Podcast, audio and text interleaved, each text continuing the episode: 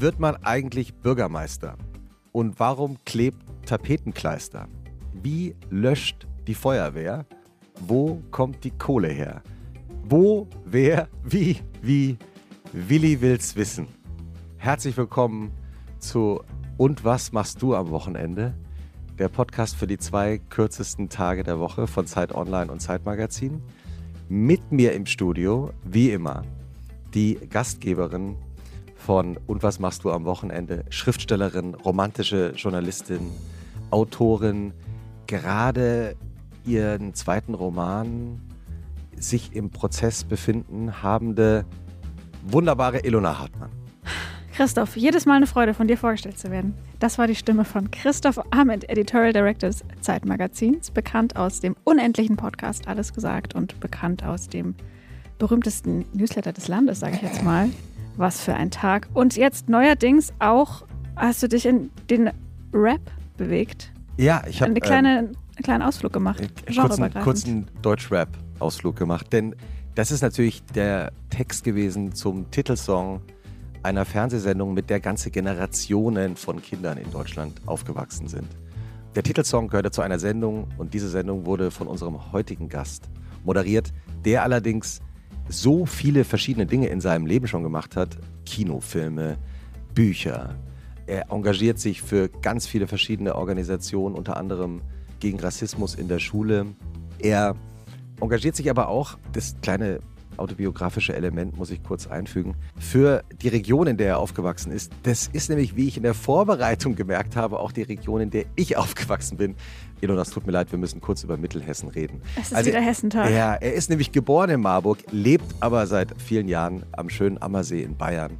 Herzlich willkommen, Willi Weitzel. Guten Morgen.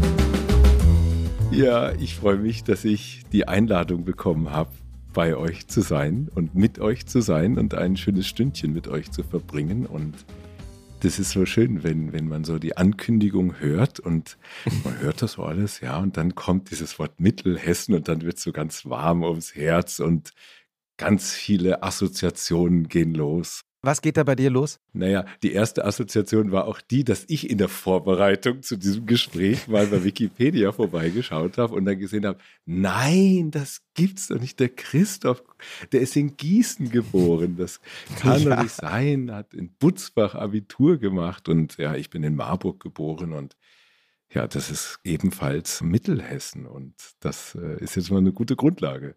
Im schönen Marburg, muss man wirklich sagen. Ich habe ja als nach dem Abitur in Putzbach in Gießen studiert, nicht so lange, aber eine Zeit lang und habe da auch für den, das Stadtmagazin Express sehr viel gearbeitet. Und das kommt eigentlich aus Marburg, ist in Marburg gegründet worden.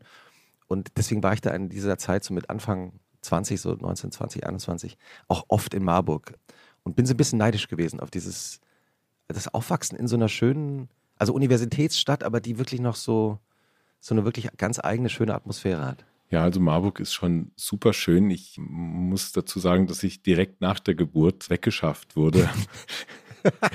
in die Industriestadt, in die aufblühende Industriestadt Stadt Allendorf, in der riesige Fabriken stehen, in denen Haselnusstafeln produziert werden und Motorblöcke. Aber Marburg war quasi ein Steinwurf weg und das war dann natürlich, je älter wir wurden, immer interessanter, weil die Kneipenszene in Marburg ist sensationell toll, weil ich, ich, ich glaube, Marburg hat 60.000 Einwohner und ich glaube, die Hälfte davon sind Studenten. Also das ist einfach, ja. ja, also eine coole Empfehlung eigentlich auch, als diesen Ort als Studienort sich auszusuchen.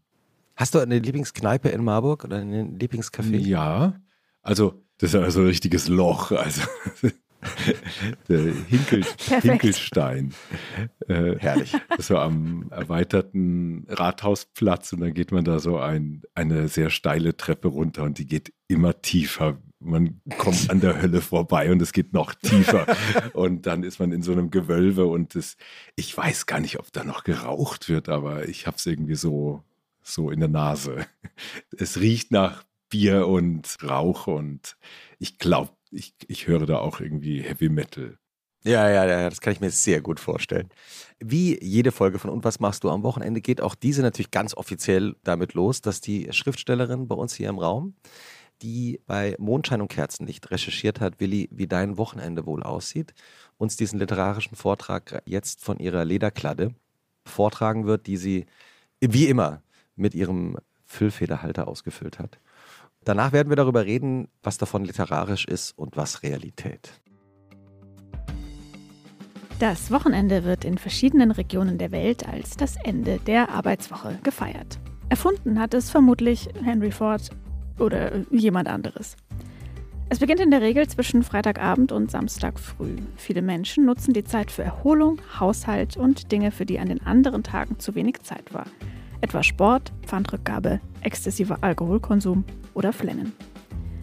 Willi Weitzel hat schon verschiedene Arten von Wochenenden getestet entscheidet sich aber am liebsten für die klassische Variante, bei der zwischen den Hauptmahlzeiten Zeit mit der Familie verbracht wird oder mit dem Versuch, endlich mal alleine zu sein. Oh. Was ist deine erste Reaktion? Du schaust gerade so etwas äh, versonnen.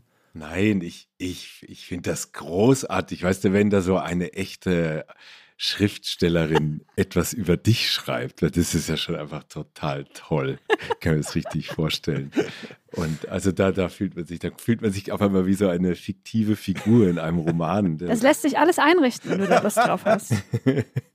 Ilona, ich kann dir nur sagen, es stimmt ganz genau. Also es ist äh Geil, Mann. Das ist immer das Beste, wenn ich so richtig eine Punktlandung schaffe. Es passiert ungefähr einmal im Jahr, würde ich sagen. Ja, ja, schon dreimal oder viermal. Naja. Es ist das ständige Bemühen, sich so kleine Freiräume zu schaffen. Wo kann ich chillen? Wo kann ich entspannen? Wo kann ich einfach nur mein Ding machen?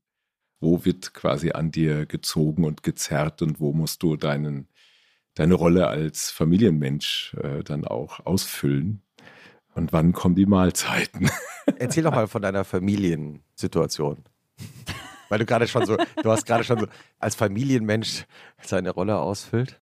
Ich bin immer in Familien gewesen. Also immer haben irgendwie Kinder bei mir im Leben eine Rolle gespielt und man zögert das ja lange raus und genießt diese Zeit, keine Kinder zu haben. Also ich liebe Kinder, aber man genießt diese Lebensphase, in der keine Kinder da sind. Das wäre jetzt auch ein Schock, wenn Willi Wills Wissen plötzlich sagen würde, also Kinder, also sollte man. Ja, hier, hier im Podcast, wo keiner zuhört, können wir ja mal offen reden. wenn sie dann da sind, dann kann man sich nicht mehr vorstellen, dass sie weg sein sollten.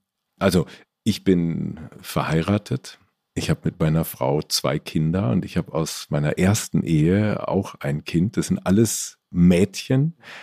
Die älteste ist 14,5 und die jüngste ist 5 und die mittlere 8. So, jetzt, jetzt kann man sich ein Bild draus machen. Es gibt ja auch einen fantastischen Porträtfilm, den man sich auf YouTube anschauen kann über dich. Und da liegen, glaube ich, zwei deiner Töchter auch mal mit dir auf einer Couch und singen auch den Titelsong äh, von Willi Wills Wissen. Ja, den sollen sich jetzt bitte nicht zu viele Leute anschauen, weil die denken dann, ich habe Depressionen und ich kriege dann so viele mitleidige Briefe und die sind dann so traurig, weil in diesem Film gibt es so einen Tiefpunkt, den der Dokumentarfilmer, der den Film begleitet hat, irgendwie so ein bisschen ausgeschmückt hat. Zu Recht. Und ich habe, nachdem dieser Film zum ersten Mal kam, wirklich tausend, ich habe ehrlich gesagt zehntausende Nachrichten gekriegt. So, oh, Oma Willi. Willi, du bist doch unser Willi, sei nicht traurig, du bist jetzt erwachsen, aber du bist doch immer noch ein, ein Kind. Und ja, also das war, ich glaube, ich habe da meine, das, was man normalerweise beim Therapeuten macht, einfach in diesem Film gemacht. Und es war in jedem Fall heilsam. Du strahlst uns ja jetzt hier heute entgegen, das muss man wirklich sagen. Mhm. Also insofern kann man ja auch darüber reden, weil du auch in dem Film dann eben sagst, dass du nach zehn Jahren Fernsehen und dem Ruhm, den du durch diese Sendung ja sehr früh bekommen hast, gesagt hast, du musst, ich zitiere aus dem Gedächtnis, du musstest mal alles abschneiden, alle Stränge sozusagen, einfach um mal zu dir zu kommen und wie du das, glaube ich, wenn ich das richtig erinnere, dann formulierst, um zu dir selbst zu kommen, zu dem, der du wirklich bist. Ja, das ist ja auch das, was man am Wochenende in der Regel versucht. Stimmt.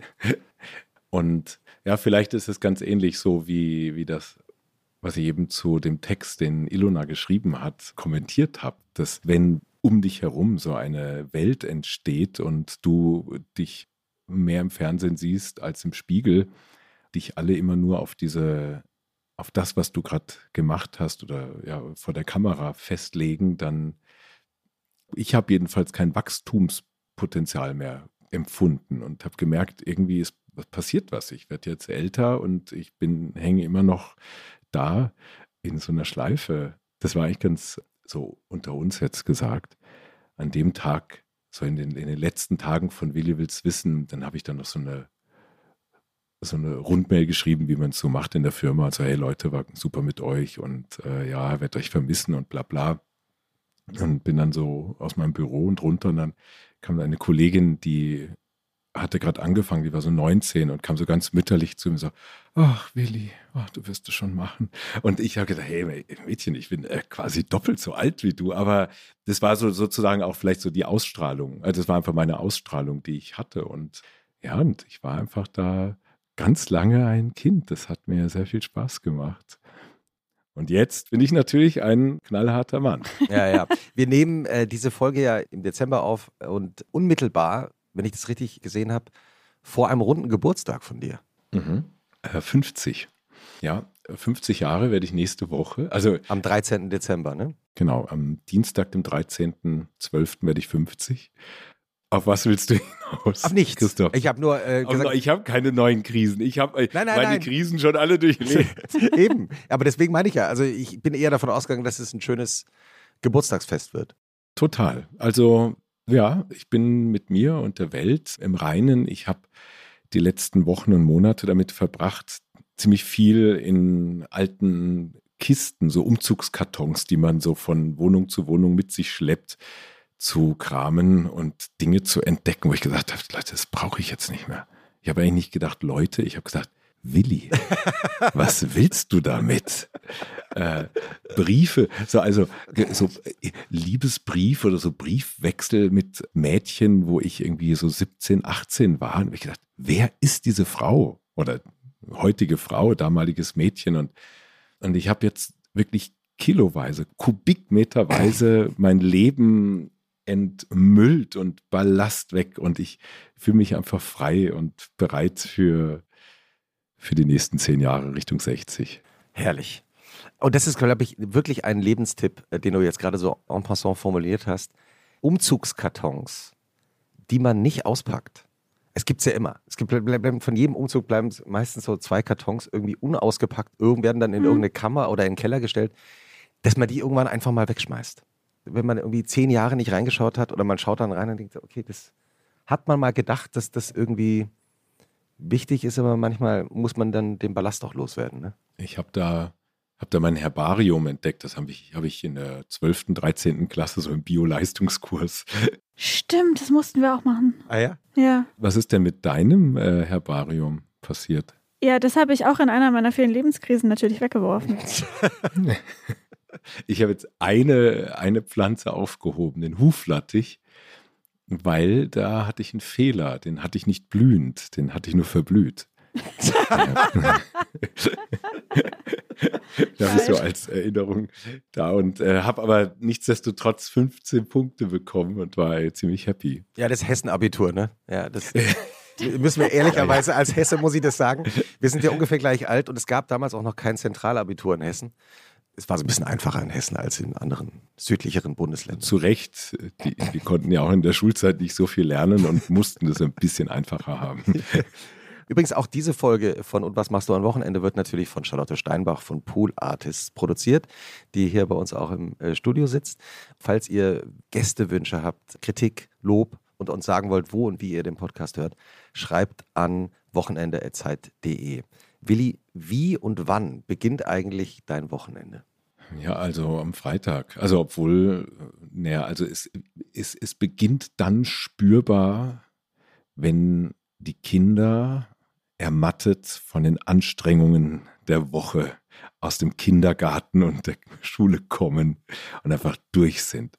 Also ich finde das schon erstaunlich. Man merkt es, da ist die Laune ziemlich angespannt. Also, ich will was schauen. Äh, das ist so die letzte Rettung, dass man die noch irgendwie so auf das Sofa verfrachtet, damit irgendwas schauen und irgendwie so die, die Stunden, bevor sie dann ins Bett gehen, äh, überdauern können.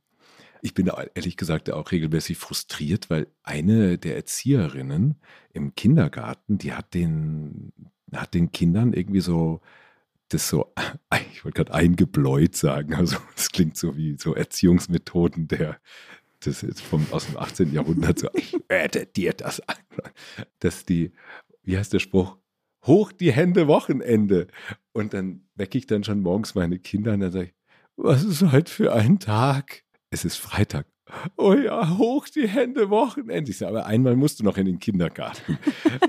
und dann denke ich, die, die, sind schon so voll in der Leistungsgesellschaft drin, dann muss ich von Montag bis Freitag zusammenreißen und dann endlich kommst du dann in dieses paradiesische Wochenende. Ja, liebe Grüße an der Stelle auch an Markus Kafka, der ja in einer früheren Wochenendfolge erzählt hat, dass seine Frau den Begriff geprägt hat, Hände hoch, Wochenende.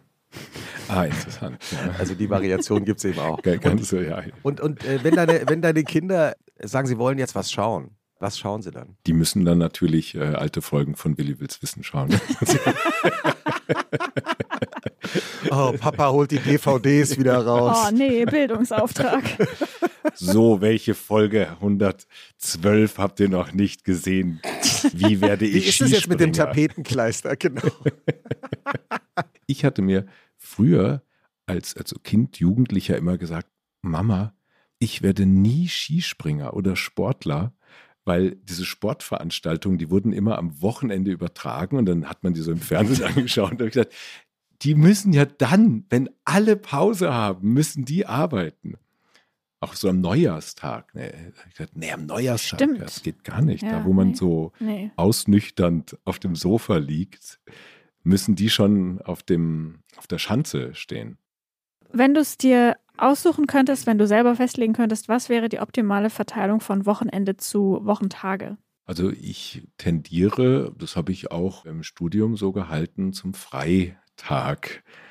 Das hieße dann Donnerstagabend. Stifte weg. Stifte weg, der Hammer fällt.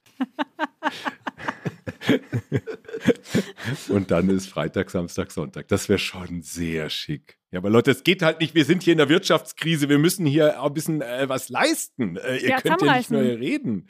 Ja. Aber ich finde das eine total spannende Unterhaltung, weil wenn man dann so weiterfragt, ah ja, also vier Tage Woche, okay, wie wäre es mit einer Drei-Tage-Woche oder eine Zwei-Tage-Woche? Und es gibt dann so, ich finde, da teilen sich dann so die, die Persönlichkeiten vielleicht auch auf von Leuten, die halt gerne produktiv sind oder vielleicht das auch sehr internalisiert haben, dass man das muss, die dann sagen, nee, also zwei Tage Woche wäre mir jetzt zu wenig. Mhm.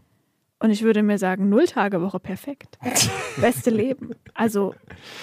Aber äh, entspricht ja auch jetzt nicht ganz deiner freiwillig gewählten Lebens- und Arbeitssituation. Ich habe im Prinzip immer Freizeit, aber ich habe auch nie Freizeit. Ja, genau. Als also insofern ist das Also als ja, Freiberuflerin ja. ist das ja das, das, große Leid im Elfenbeinturm, das wir hier haben. Ja. ähm, ich muss noch mal kurz nachfragen, weil ich vermute nicht, dass deine Kinder Willi Wills Wissen äh, sehen werden. Ja, aber du, ich weiß, was auf, ich möchte was auf, ja, du traust dich jetzt nicht sozusagen zu fragen, sagen wir, schauen die denn auch Checker Tobi oder Checker Julia? Ja, also. Was sie offenbar tun. Es ist dann so, es gibt tatsächlich so Situationen, wo ich sage, also wollt ihr mal wieder eine Folge Willi Wills Wissen schauen? Es gibt da so einen YouTube-Channel und dann die haben, die haben natürlich schon alle Folgen gesehen und sagen, nee, ich will Checker Tobi oder Checker Julia anschauen oder so. Und, und natürlich Anna und die wilden Tiere, das ist natürlich so auch wegen der, der Gender-Problematik natürlich dann, weil es ja nur männliche Checker gibt, gibt es da nicht so, so stark Identifikationsfläche. Dann wollen die lieber die Anna anschauen, wie die mit den Tieren unterwegs ist. Ist es eine Empfehlung auch von dir? Ja, total. Ich, äh, ich mache das natürlich auch. Ich lege mich dazu als verantwortungsvoller äh, Mensch oder Vater oder auch Mutter, sollte man ja die Kinder nie vorm Fernseher parken. Der Alltag erfordert es zwar oft, weil du dann denkst, okay, pass auf, setzt euch davor, du kochst oder räumst auf oder was auch immer. Aber im Prinzip sollte man ja immer so einen Blick über die Schulter haben von den Kindern, dass die dann nicht irgendwie was Doofes schauen. Ja, so, so läuft es eigentlich. Und, aber die, die kann ich wärmstens empfehlen. Wie geht es dann am Freitagabend weiter?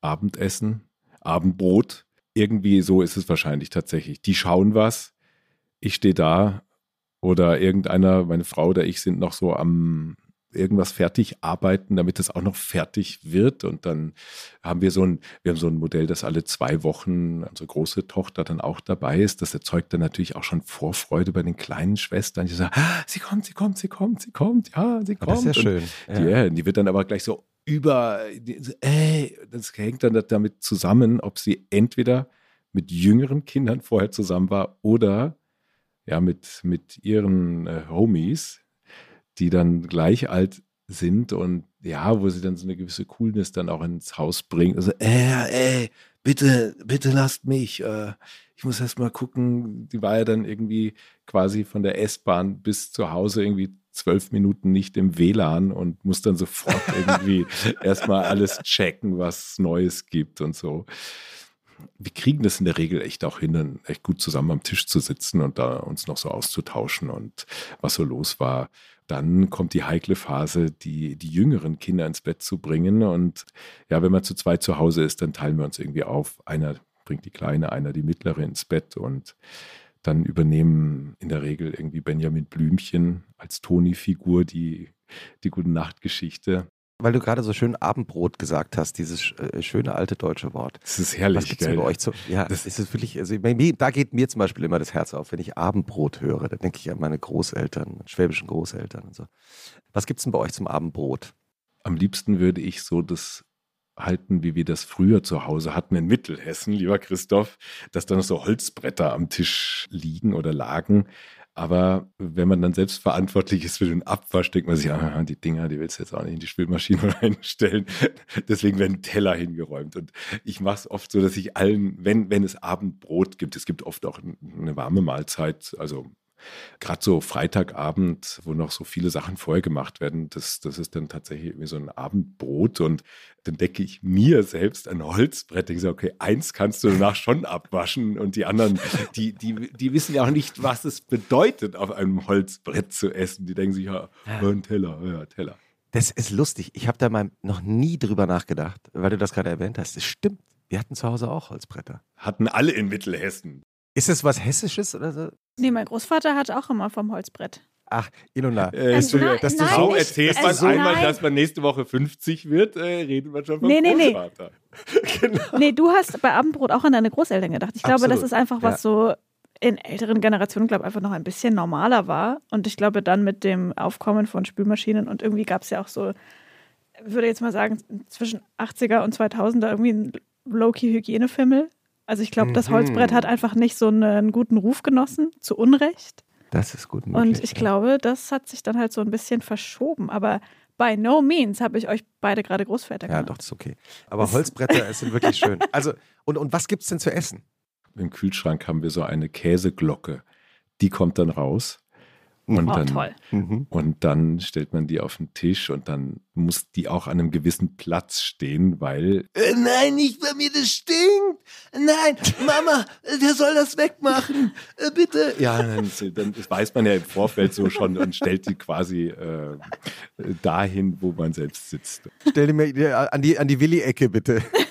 So irgendwie zwischen meine Frau, meine Frau und ich, wir sitzen in der Regel gegenüber und dann, dann scharen sich so die, die Kinder so zu dritt so zusammen, dass die Große in der Mitte sitzt, dass die Kleinen beide was von der Großen haben, dass es da keine, keine Eifersüchteleien oder Bevorteilungen gibt. Und ja, und dann gibt es lauter so, also Käse, vielleicht irgendwelche Aufstriche, die meine Frau mitgebracht hat oder je nachdem, wer eingekauft hat. Gurke aufgeschnitten und so Paprika aufgeschnitten und im Optimalfall wäre mir ein Bäcker um die Ecke dann noch sein frisches Brot, am liebsten auch so ein ungesundes, richtig so ein Weizenbrot, ähm, wobei wir ein Kind mit äh, Glutenunverträglichkeit haben, da muss man dann immer so ein bisschen dann äh, für Alternativen sorgen. Und im Optimalfall hat gerade noch ein Besuch stattgefunden aus Mittelhessen und jemand hat dann so eine Aale Wurst mitgebracht, so eine, so, so eine rote Stracke. Weißt du, wovon ich rede? Ah, na, Könnt ihr das mal erklären für ja, Leute, muss, die muss Willi, nicht Willi kann das besser erklären. Ja, das ist einfach so eine Wurst, die gerade quasi auch so wahrscheinlich in der Kinderzeit von Christoph und mir in der Region Mittelhessen sehr verbreitet war. und wo die Geschmacksnerven sämtlicher Menschen dieser Generation drauf geprägt sind und die, die sich, so wie ich, auch einem vegetarischen Lebensstil verschrieben haben und das Wort eigentlich einfügen mussten, weil es geht nur eigentlich, weil man ja bei regelmäßigen Heimatbesuchen immer wieder ich habe dir mal eine schöne rote Wurst hier auf den Tisch gelegt. und dann, äh, dann sagt man, Mama, ich kann, ich, du weißt es, ich esse kein Fleisch. Und dann schneidet sie so, aber hier ein kleines Scheibchen kannst du schon mal essen. Und, und, dann, und, dann, kommt dieser Geschmack der Kindheit wieder in den, auf die Zunge. Und ich so, okay, dann gib mir die ganze Wurst. Und naja, so. so ist es irgendwie. Ja, ich habe es deshalb gefragt, weil ich ahne mal, dass bei deinen Kindern das Thema äh, vegetarisch Essen auch noch selbstverständlicher ist. Mhm. Also die sind jetzt zum Beispiel in einem vegetarischen Kindergarten groß geworden und so. Und also bei uns gibt es quasi, das passiert wahrscheinlich zweimal im Jahr, dass irgendwie so, dass ein Braten, wahrscheinlich nur einmal, äh, wahrscheinlich nie, dass ein Braten so im Ofen, so ein Schweinsbraten im Ofen drin ist. Das wäre absolute Überforderung für uns. Also da gibt es eher so vegetarische Sachen, aber deswegen werden halt auch so Würste, die dann in den Haushalt kommen, dann dementsprechend zelebriert. Also ich bin ja auch so unschlüssig, die wollen das dann, oh, und dann freuen die sich darüber so sehr. Mhm. Wenn die Kinder dann mit Benjamin Blümchen eingeschlafen sind, was macht ihr dann? Wir sind dann so K.O. Und dann gehen wir über runter aufs Sofa. Und dann legt man sich da hin und denkt sich, Mist, die Küche. Wie sieht die aus? Wer muss die jetzt aufräumen?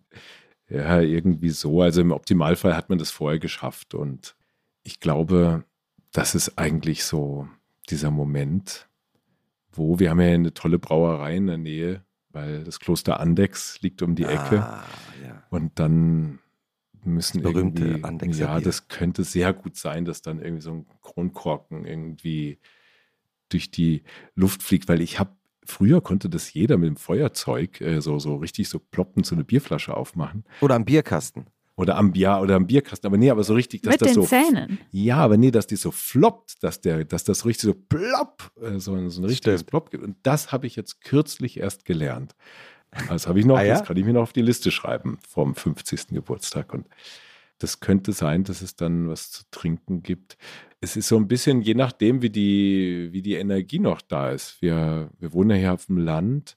Je kühler es wird, umso mehr besteht die Chance, dass, dass wir uns raussetzen, Feuer in der Feuerschale machen und danach einfach so ein bisschen so ins Feuer starren, als in den Fernseher zu starren wir sind halt auch gerade so in so einer Lebensphase, wo die Kinder in einem Alter sind, wo du ja kurz davor wieder bist, am kulturellen Leben teilzunehmen. kurz vor der Resozialisierung. Genau. Danke für dieses Wort. Ja, genau so. Man ist noch so, sie sind im Bett. Und das ist so der Lebenssinn eigentlich, dass die Kinder dann endlich schlafen. Das ist eigentlich schön. Dann, dann ist Wochenende. Was hast du eigentlich zuletzt Neues gelernt, Christoph? Wir haben jetzt gehört, Kronkorken flippen. Hast du auch was? Ich überlege gerade. Weil eigentlich ist das ja auch so ein bisschen das Thema von Willi, das ja. lebenslange Lernen. Ja. Neugierig bleiben, immer mal wieder was, kommt was Neues dazu. Ja, ich habe jetzt gerade, ich hänge immer so gedanklich so ein bisschen hinterher und habe immer noch so ein bisschen diese Holzbretter im Kopf und dachte, ich möchte jetzt eigentlich auch mehr Holzbretter. Ich habe ein paar Holzbretter sogar zu Hause. Mhm. Mehr auf Holzbrettern essen. Darüber habe ich jetzt gerade mhm. nachgedacht. Ist nicht so klassisch lernen, weiß ich schon. Aber. Ich kann da als Experte noch den Hinweis geben, meine Eltern hatten früher so ein Häuschen in Österreich und das haben sie dann aufgelöst. Und dann durften wir nochmal so durch das Häuschen gehen und so ein paar Sachen rausnehmen. Und da habe ich mir so ein, ein Brett eben mitgenommen. Das, das sieht schon richtig, also das ist schon richtig fast durch, aber da sehe ich einfach so entweder meinen Vater oder irgendwelche alte Männer, die bei uns in der, in der Hütte zu Besuch waren, eben so speckschneidend drauf äh, Brettli ausmachen. Ich glaube, man kann nicht einfach ein x-beliebiges Brett nehmen. Ein Brett mit das schreibe ich mir als strenge Aufgabe. Und Ilona, hast du was gelernt in der letzten Zeit? Ich habe ja in einer vergangenen Folge mit Stefanie Giesinger erzählt, dass ich wieder angefangen habe zu häkeln. Und ich habe, vielleicht habe ich das sogar dabei im Moment. Ja, Ilona beugt sich nach rechts unten. Ah, Charlotte, kannst du mir mal kurz meine Handtasche reichen. Ich habe nämlich. Auch ein ähm, guter Satz. Jetzt bin ich mal gespannt auf deine Handtasche. Willi muss sie kommentieren, wenn Die er ist sie very sieht. basic. Die sieht so aus. Die hat sehr viele. Ist das sehr nicht viele so ein Taschen. Ding, was man sich so um die Hüfte. Nee, nee, die hat hier so einen ganz normalen. Ah, ach so, äh, ja, Entschuldigung. Ja, Verzeihung, jetzt sehe ich es. Jetzt, Aber jetzt sie hat schon auch viele, viele Taschen. Aber, aber äh, es stimmt schon, also sozusagen die Anmutung ist so kurz vor Hipback. Das, Das was stimmt. du meintest. Ne? Ja, das stimmt. Also diese, genau. diese Skater-Bags, die man sich so Ja. in den 90ern so umgehängt hat. Was ich gelernt habe zu häkeln, ist so ein Ding hier. Kannst du es beschreiben? Es sieht aus wie. Es ist grün vor allem. es ist erstmal grün. Es sieht erstmal aus wie der einzelne Finger eines Handschuhs Ah. mit zwei Bändeln dran. Also mit einem zum Umhängen. Also mit einem Bändel einer Schnur. ja, Ist das gut beschrieben? das ist gut beschrieben. Mit einer kleinen Pflanze, grün. Ist eine grüne Blume, habe ich drauf gemacht für dekorative Zwecke. Das ist aber schön. Und Oder? das heißt, die hängst du um oder trägst Die du hänge die ich mir so tatsächlich um. auch am Finger? Was kommt da rein? Ja, das ist jetzt nämlich der Clou, pass auf. Aha. Das ist auch vielleicht für deine Töchter interessant. Jetzt ist ja. Je, je nachdem, wie die drauf sind. Ein Kann man- weiterer Griff in die also da geht ja wirklich nur ein Finger rein oder ein Lippenstift. Oder halt- Äh, Also jetzt Ah. not to recommend, man kann den Elfbar reinmachen. Man kann aber auch, und das mache ich die meiste Zeit, Erklär kurz, was es ist für alle. Das ist so ein absolut nicht zu empfehlende, quasi wie tragbare, wie heißt das? Wie so, ein, wie so eine Shisha, aber mit Tabak, ja, mit so schlimmen Geschmacksrichtungen. Sehr viele Leute werden davon sehr schnell sehr doof abhängig. Deswegen möchte ich das an der Stelle nicht empfehlen. okay, tun wir auch nicht. Es war ein Geschenk. Man kann aber auch. Das sind so Melone-Geschmacksrichtungen oder so. Das ist immer Ja, so, oder? Wassermelone, Pfirsich, dies, das. Ja. Gibt es auch ohne Tabak, trotzdem auch nicht gesünder. Äh, man kann aber auch ein Lipgloss reinmachen, das passt sehr gut. Ah, Oder man macht einfach ein Feuerzeug rein. Wenn Ja. man mal eine Bierflasche aufmachen muss oder wenn Leute im Klingt- Freundeskreis sieht rauchen. sehr gut das aus. wäre auch was für mich. Sieht sehr dann. gut aus. Und das, also einfach dieses Ding zu machen, habe ich neu gelernt und das hat mir, hat mir gefallen. Es war nicht so ganz easy, aber es hat äh, dann am Ende funktioniert Ja. und jetzt habe ich so zwölf davon gemacht. Cool. Es schmückt dich. Es hat auch, wenn ich das kurz an, andeuten darf, dieselbe Farbe wie deine Fingernägel. Oh, das stimmt, ja. Leuchtend hellgrün. Absolut. Es scheint gerade ein Thema zu sein Ja. bei mir. Da geht es ja auch um diese Funktionsfreude, oder? Dass man funktioniert, dass man was kann. Ja. Das, das finde ich immer, wenn man so was Neues macht, auf einmal sagt, ja, ich kann was. Also das ist eine Ja. kleine bescheidene Freude, die einen, ja, einfach nur auch vielleicht sogar selbstbewusst macht, dass man was kann. Ja, also ich muss sagen, der Push dadurch war jetzt nicht so ganz, also der Ausschlag war jetzt selbstbewusstseinsmäßig nicht so wahnsinnig hoch. Aber ich finde es, glaube ich, also das gibt ja auch Studien dazu, dass es einfach gut ist für die Gehirnzellen und für die Innere äh, Balance. die innere Balance, wenn man ab und zu mal was Neues lernt und das dann halt so ein paar Mal macht und beibehält. Und dann muss man aber, glaube ich, auch relativ schnell wieder was Neues, Neues Ach. Gott, das ist ein Leben es voller hört Aufgaben. nicht auf. Ja. Willi, wenn ihr am Samstagmorgen im Bett liegt, lassen euch eure Nein, Töchter. nein. Nee. es ist, äh, du, Christoph, es ist so, fünf Tage die Woche musst du sie aus dem Bett ziehen. Äh, Schreien, nein, nicht so, aber im, im übertragenen Sinne, die kommen nicht aus ihren Federn raus. Das ist auch das Recht von Kindern. Ich bin auch nicht aus dem Bett gekommen. Und dann so mit Ach und Krach, dass es gerade noch so pünktlich ist zum in die Schule kommen, pünktlich und den Kindergarten. Aber wenn Samstag ist, sind die einfach seit so seit 6 Uhr, 6.30 Uhr wach und gerne so, gerne, wir haben so die, die, die Türen im Haus auf, damit man auch irgendwas hört, ob wenn was Mhm. ist und so. Und dann hörst du schon so, "Ah!" irgendwie mit so dramatischen Schreien äh, wird man dann wach. Ja, dadurch, dass ich dann der, der Frühaufsteher bin im Haushalt, im Gegensatz zu meiner Frau. Und ich weiß, dass ich ihr den größten Liebesdienst leisten kann, indem ich sie einfach bis 11 Uhr schlafen lasse, schleiche ich mich dann hier aus dem Schlafzimmer raus und mache die Tür zu, lasse sie weiter schlafen und kümmere mich um die Kinder und gehe dann runter und dann, ja, ich meine, je nachdem, wann man halt selbst ins Bett kommt, ist halt 6.30 Uhr entweder sehr früh oder es geht halt. Und was machst du dann? Papa, Also- können wir was schauen? Nee, nein, nicht schon wieder schauen. Also das haben wir jetzt, das irgendwie war mal irgendwie so mit Krankheit so ein bisschen was, dann durften die morgens schauen, das gibt's nicht. Allein diese Herausforderung, dass keiner was schauen will, das ist schon mal, macht den, den Morgen schon mal erträglich und geschmeidig. Welchen Trick kannst du uns da verraten? Gibt es da ein besonderes Spiel, das sie gerne spielen oder lässt du dir immer was Neues einfallen? Es gibt so zwei Dinge, die immer hinhauen. Und zwar entweder ist es Pfannkuchen machen, also in Berlin Eierkuchen, also so Mehl, Eier, Milch, manchmal mit Backpulver, wenn wir Tabi-Toasts machen. Die Teletubbies, die haben ja so Tabi-Toasts und dann versuchen wir die Form der Teletubby-Toasts nachzubacken, die so ein bisschen dicker sind. Sind Teletubbies noch ein Thema für deine Kinder? Oder überhaupt these days? Ich habe meine Abschlussarbeit an der Uni drüber geschrieben. Ich wollte gerade geschlafen sagen. da weil ich so am Wochenende jetzt so gerade in der Wochenendstimmung bin. Also es war nicht die Abschlussarbeit, es war die Zulassungsarbeit zum ersten Staatsexamen, weil ich Lehramt Über studiert Teletubbies habe. Über geschrieben. die, ja, welche Medienkompetenz fördern die Teletubbies? Und? Es war in einer Zeit, in der die Teletubbies durch euch Schreiberlinge und Schmutzfinken so durch den Kakao gezwungen wurden.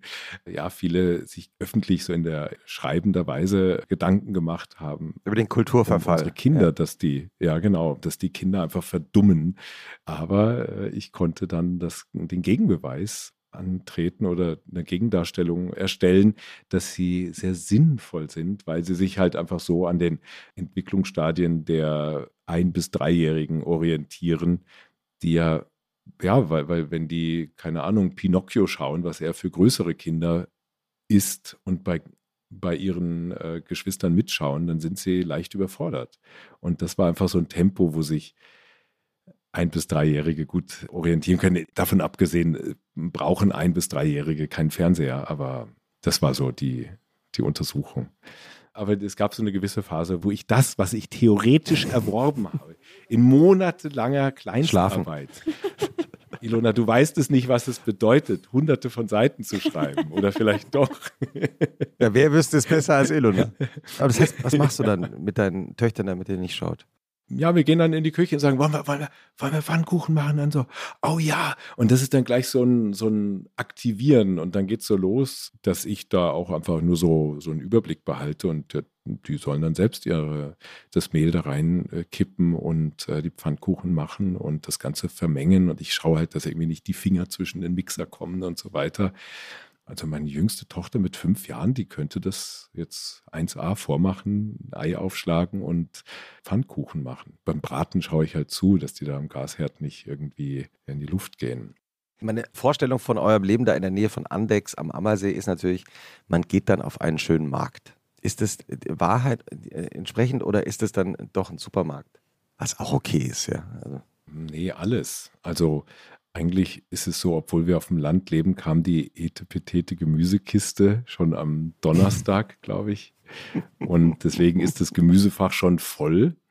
Und Markt ist vis-à-vis vom Kindergarten immer freitags. Also und von daher schlender ich dann da eher schnell drüber und hole noch das, was, was nicht mit der, mit der Kiste geliefert worden ist.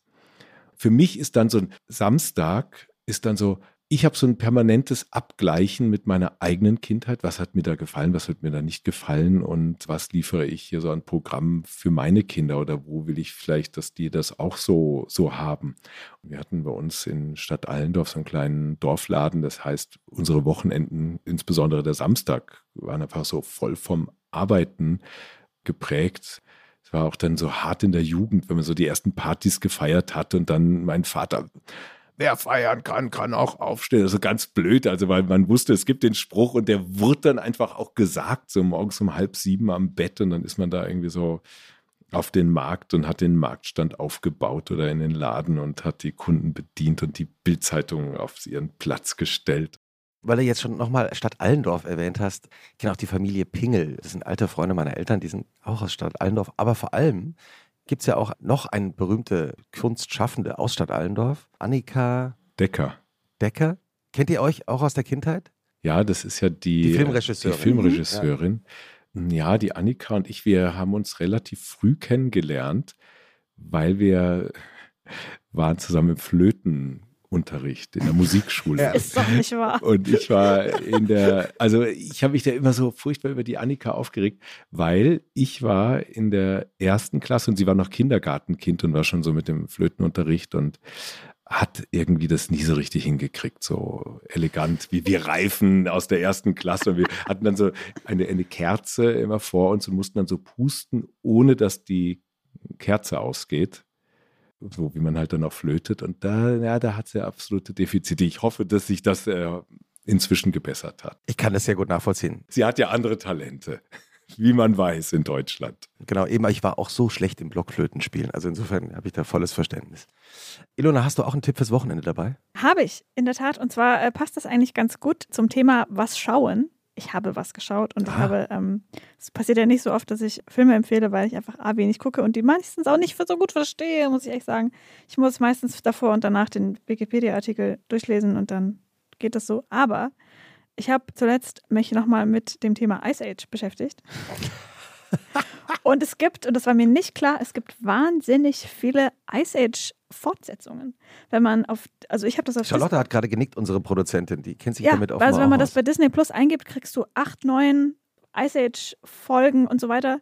Und ich muss sagen, die ersten drei Filme sind top notch. Chef's Kiss, mega gut gemacht. Danach wird es so ein bisschen durchwachsen. Na, wie so oft, ne?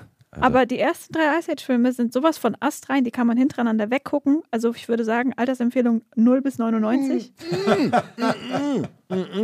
Du hast das nicht mit meinen Kindern gesehen. Die sind, die Es haben Angst nie jemand. gekriegt. Ja, aber wenn da so gruselige, Wirklich? also äh, Was ist denn gruselig? Ja, doch, ja, das habe ich auch gedacht. Ich habe mich da genauso hingesetzt. Hier, Ice Age, das wird jetzt geguckt und so.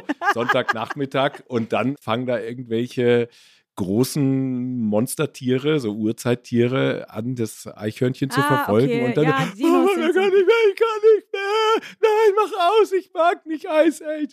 Nein. Ach Gott, das ist schrecklich. Okay, vielleicht macht ihr noch mal einen Versuch in ein paar Ja, Jahren, wir ich warten an sich Wir warten, ist schon die, sauwitzig. bis die alle äh, jugendlich sind. Dann schauen wir das. Und es gab dann, und das ist auch echt ganz, also lustig, aber auch blöd, irgendwann hat Disney diese Produktionsfirma der Ice Age-Filme aufgekauft. wie Disney immer alles kauft irgendwann. Ja, und natürlich ist es danach sehr viel schlechter geworden, weil es einen Rechtsstreit gab um eine Figur, nämlich um dieses sehr zentrale Eichhörnchen mit der Nuss, das ja immer alle Katastrophen auslöst. Und es hat dazu geführt, dass in den Fortsetzungen, die Disney produziert hat, dieses Eichhörnchen nicht mehr vorkommen darf. Aber äh, wieso durfte das Eichhörnchen nicht mehr vorkommen? Das stand nicht im Wikipedia-Artikel. Aber, also du kennst mich als Journalistin, ich bleibe da natürlich nicht dran. Recher- Recherchiere dann auch nicht weiter. Wir werden, wir werden das in einer der nächsten Folgen aufklären müssen. Ja, was, was ist mit dem Eichhörnchen aus ähm, Das Ice ist ja Age? eigentlich die geilste Figur, die auch immer alle zentralen Konflikte ausgelöst hat wegen diesem Nussthema. Ja, wie gesagt, aber solange das noch dabei ist und solange das noch aus dieser alten Aber ist so interessant. Firma ähm, ist, dass mega in, gut. Ja, dass in Filmreihen manchmal Figuren nicht mehr auftauchen dürfen. Mhm. Mein Ice Age ist ja James Bond. Und in der James Bond-Geschichte gab es eben auch ganz viele offizielle James Bond-Filme, in denen Blofeld, also der eigentliche Bösewicht, nicht mehr auftauchen durfte, weil es auch einen Rechtsstreit gab. ja. Und der war gesperrt für viele Jahre. Also insofern ähm, verstehe ich das sehr gut. Wir müssen das mit dem Eichhörnchen auf jeden Fall noch klären. Ich habe auch einen Wochenendtipp dabei, wie immer. Überraschenderweise ein Buch. Und zwar auch von einem Gast, der schon mal bei uns im Wochenend-Podcast war, ein Freund des Hauses, Christoph Niemann. Das Berühmte- habe ich gerade schon gedacht, sieht irgendwie von außen schon geil aus. Ja, das ist berühmt, der berühmte Illustrator und Buchautor und Künstler. Und der hat ein neues Buch gemacht, das sieht fantastisch aus, finde ich. Also so ein handliches, aber doch sehr festes Bilderbuch über Ideen. Das ist das Idea Diary. Und das ist ein Buch ohne Text. Es gibt wirklich nur Zeichnungen, Illustrationen zu sehen, die sich irgendwie mit dem Thema beschäftigen, wie man auf Ideen kommt, was Ideen sind.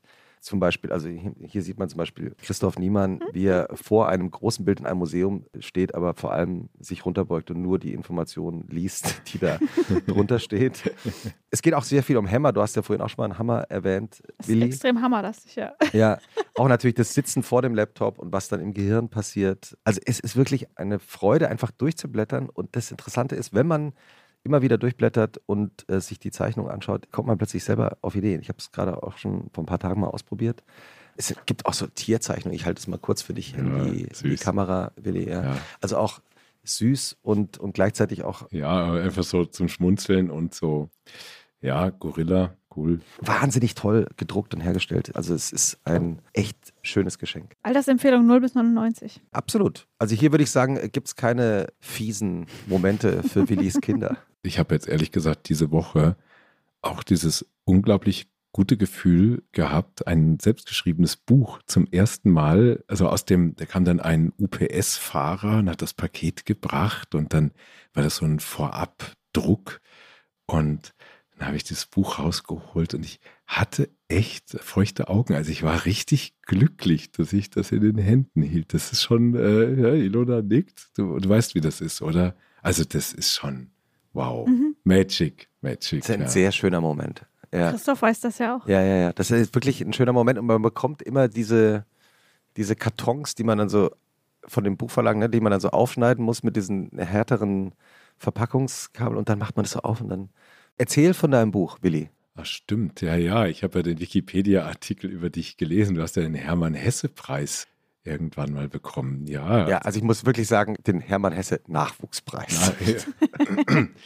Aber es war auch wie, wie, man ja auch an deiner Brille sieht, da hast du nicht den echten Hermann Hesse Preis gekriegt. Oh Gott, ich habe keine Hermann Hesse Brille. Nein. Aber gut, lass uns nicht von mir reden, lass uns von dir reden. Das ist mir unangenehm. Ein Bilderbuch ist es. Also ich habe einen Text geschrieben, der dann illustriert worden ist und das Buch heißt Der Frieden ist ausgebrochen man kann sich denken, worum es geht und was mich dazu inspiriert oder gebracht hat. Und ja, ich habe irgendwie an dem, ich saß wirklich an dem 24.02. noch am Schreibtisch und habe ein ganz anderes Büchlein angefangen zu schreiben. Als der, Tag, als der Krieg in der Ukraine ausgebrochen ja, ist. Ja, das war der Tag, ganz genau. Und da ging es eigentlich um so eine Figur, die äh, durch so ein Bilderbuch hüpft und die auf jeder Seite unterschiedliche Schuhe anhat und dadurch immer in unterschiedliche Situationen gerät und war so ganz heiter beim Schreiben und dann, dann, naja, okay, dann hat man so mitgekriegt, was da los ist und kam meine Tochter die Treppe runter und sagt, im Kindergarten haben die gesagt, da ist was ausgebrochen, aber ich weiß nicht mehr was. Und äh, sie hat es nicht so gesagt, sie hat, hat, so eine ganz süße Stimme, aber ich bin heute ein bisschen sonor und das hat mir richtig leid getan. Also, dass, dass da mein, mein, mein Kind so in seiner unschuldigen Kinderwelt auf einmal mit sowas betroffen ist und noch nicht mal im Krieg, aber einfach irgendwie kriegt sie es dann mit und ist sowas Beängstigendes und dann stehst du selbst als Vater da und versuchst irgendwas zu erzählen und versuchst aber trotzdem gleichzeitig diese, diese zarte Kinderwelt zu, zu schonen. Was hast du dann gesagt? Ja, da ist Krieg ausgebrochen. Ja, also ich habe erstmal das gemacht und habe dann wirklich äh, ganz unbeholfen versucht, dieses Abstrakte begreifbar zu machen und äh, das ist mir nicht gelungen und, und das hat mich geärgert und das hat mich dann quasi die eine Datei mit dem, mit dem lustigen Männchen und den bunten Schuhen äh, schließen lassen und ich habe ein neues Blatt aufgemacht und einfach angefangen zu überlegen, wie kriege ich das, die ganze grausame Wahrheit vermittelt. Und, ja, und irgendwie war dieses von meiner Tochter stammende, da ist was ausgebrochen, sozusagen dann diese, diese Idee, ach, dann lassen wir jetzt mal den Frieden ausbrechen. Und naja, und dann habe ich einfach nur so einen Text runtergeschrieben und habe mal vor zehn Jahren einen, einen Vortrag gehalten und da war eine Verlegerin, die mir ihre Visitenkarte gegeben hat, gesagt, ach, wenn Sie mal eine Idee haben für ein Kinderbuch, für ein, für ein Bilderbuch, Bilderbuchverlag, dann melden Sie sich doch. Und ich habe dann tatsächlich diesen Text, habe diese Karte nicht mehr gefunden, aber ich wusste den Verlag und bla bla, Bohem Verlag, äh, ruft die Verlegerin an, sagt, ja, äh, hallo, hier ist der Willi Weitzel. Wir haben uns mal kennengelernt. Ja, Willi, wir waren doch per Du bei der Autogrammstunde und bla bla. Und ich so, ach ja, genau. Und ja, ich habe einen Text geschrieben und ja, irgendwie kam der Text gut an. Ehrlich gesagt, ich musste schon noch eine Schleife machen. Da war natürlich nicht gleich so, ey, sowas ist noch nie gekommen. Ja. Und daraus ist jetzt dieses Buch entstanden. Ja, und das ist dann, ist das Buch entstanden. Und dadurch, dass das jetzt wirklich, naja, jetzt ist Weihnachten, es sind zehn Monate, der Krieg hat zu lange gedauert und jetzt äh, kommt es dieser Tage raus und ich bin sehr glücklich, dass das einfach, auch einfach nur, weil so eine, weil ich selbst was damit in der Hand habe, um es meinen Kindern plausibel zu machen und auch vielleicht anderen was an die Hand geben kann, weil wir wissen ja, was für eine Verunsicherung bei uns im Land ist und gerade wir Eltern, die auch so ins Wanken geraten, denen fehlt ja auch so diese, dieses, ja, einfach mit beiden Beinen fest auf dem Boden stehen. So, nee, mein Kind, das mit dem Klimawandel kriegen wir schon hin. Und ja, das mit dem Krieg, das, das wird schon. ja, Inflation, das braucht dich noch nicht zu kümmern. Also es sind so Themen, das ist aber, die kommen dann, die werden dann trotzdem am Abendbrottisch besprochen. Werbung. Diese Woche in der Zeit? Die Bücher des Frühlings. 16 Seiten blühende Fantasie. Von gefährlichen Liebschaften, einer Flucht auf dem Mississippi und magische Erzählkunst. Das Literaturspezial zur Buchmesse in Leipzig. Die Zeit, Deutschlands größte Wochenzeitung. Jetzt am Kiosk oder direkt bestellen unter zeit.de/slash bestellen.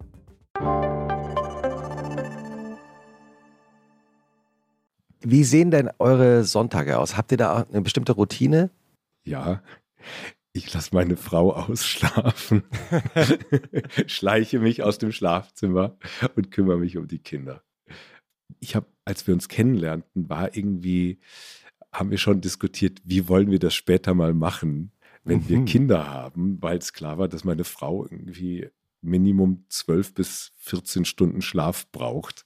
Und ja, irgendwie schafft sie das gut unter der Woche, aber am Wochenende gönne ich ihr das einfach. Und ich meine, möchte mich jetzt nicht als den perfekten Ehepartner darstellen, aber man ist ja dafür da, dass man sich gegenseitig irgendwie unterstützt und irgendwie das versucht auszugleichen, wo der andere nicht so gut ist. Was macht deine Frau bei dir? Ach, die hat hier zum Beispiel, ich, die muss alles machen. Also ich bin ein Chaot, die hilft mir einfach organisiert zu sein, Sag ich, Lena, der Computer ist schon wieder kaputt. und solche Sachen. Also sie kann alles. Das ist, sie ist leider, was heißt leider, sie ist einfach so ein Übermensch.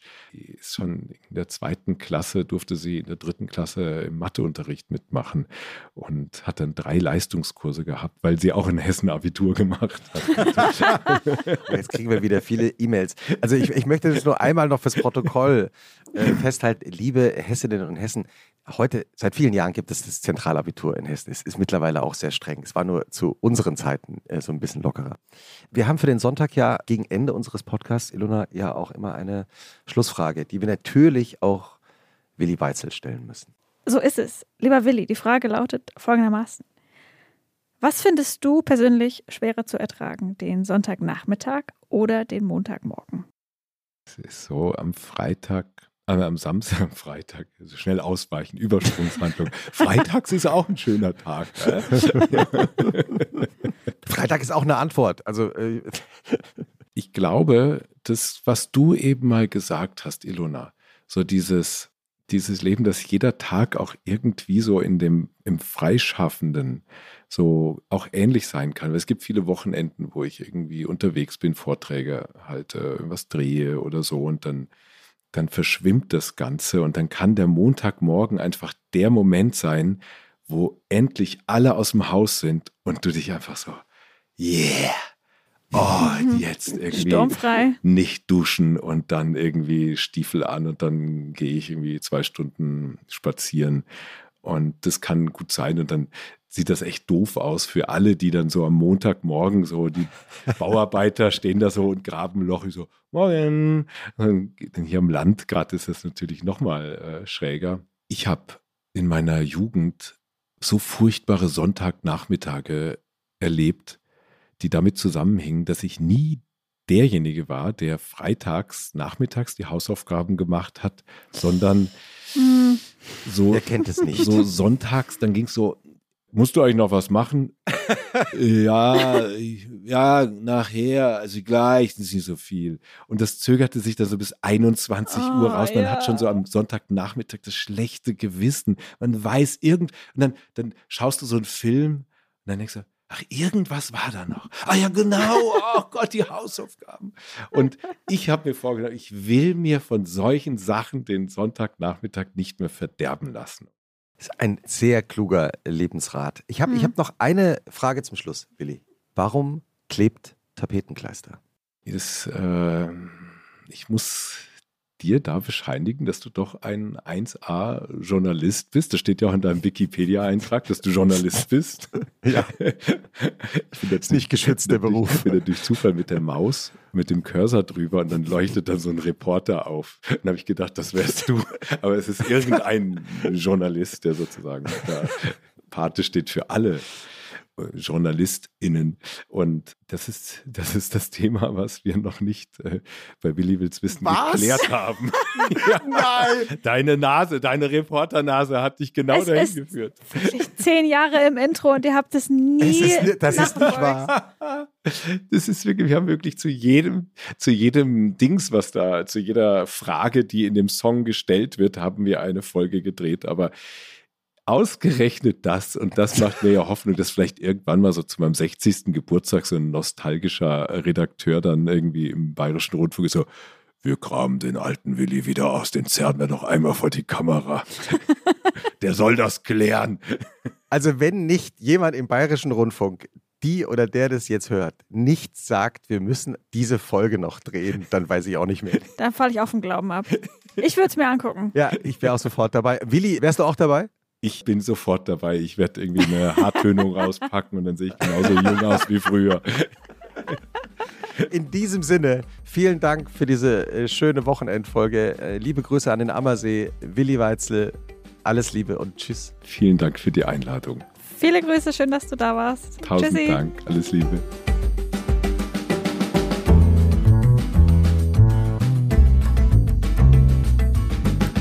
Und was machst du am Wochenende? Ist ein Podcast von Zeitmagazin und Zeit Online, produziert von Pool Artists.